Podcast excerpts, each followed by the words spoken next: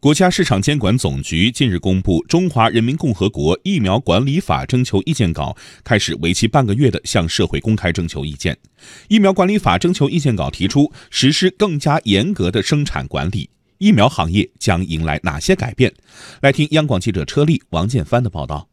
征求意见稿共十一章，把疫苗提高到了国家安全的位置，对接种者权益实施更全面的保护。而对违法企业或个人，最高将处货值金额十倍罚款的举措，堪称史上最严。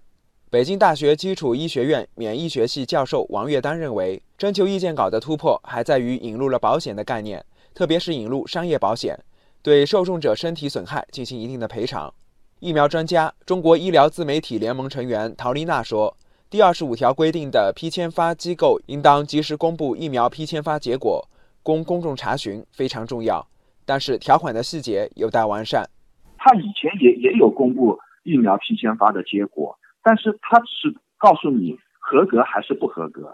我认为最关键的就是应该公示企业自检或者是国家检定机构的一个详细的检测报告。应该的就是标准值是多少，它的检测值是多少。有些疫苗可能只是刚好及格，还有一些呢可能是很优秀，就是公众做出理性选择的这个关键。可以迫使企业主动去不断的提高产品质量，同时降低成本。在配送渠道方面，征求意见稿提出，疫苗上市许可持有人应当按照采购合同的约定，向省级疾病预防控制机构供应疫苗，不得向其他单位或者个人供应疫苗。这改变了两年前修订的《疫苗流通与预防接种管理条例》中关于自费疫苗的供应渠道，也就是将渠道回收至省级疾控中心。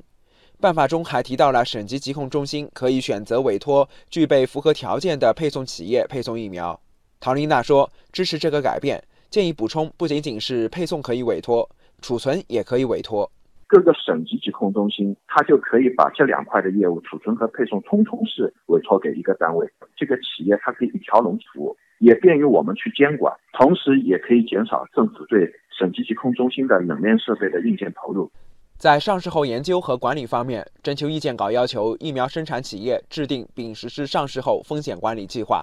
主动开展疫苗上市后研究，对疫苗的安全性、有效性进行进一步确证。专家认为，单设上市后研究和管理一章是体力上的重大突破。总体来看，征求意见稿突出疫苗管理特殊性，形成从研制到接种的全生命周期监管体系，并严于一般药品监管。